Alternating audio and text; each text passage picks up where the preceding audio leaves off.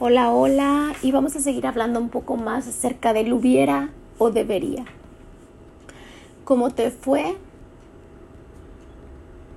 con tus palabras hubiera o debería? ¿Cuántas veces al día las utilizas en tu vocabulario? ¿Y qué mensaje te estás mandando cada vez que dices debería de haber hecho esto. Entonces, piénsalo.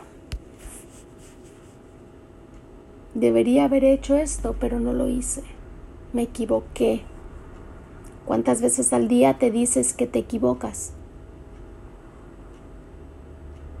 Cuenta las veces que has dicho, debería de haber esto, hecho esto y no lo hice me equivoqué. ¿Cuántas veces te dices esa palabra?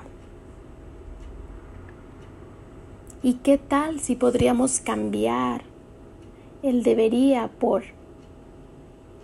podría?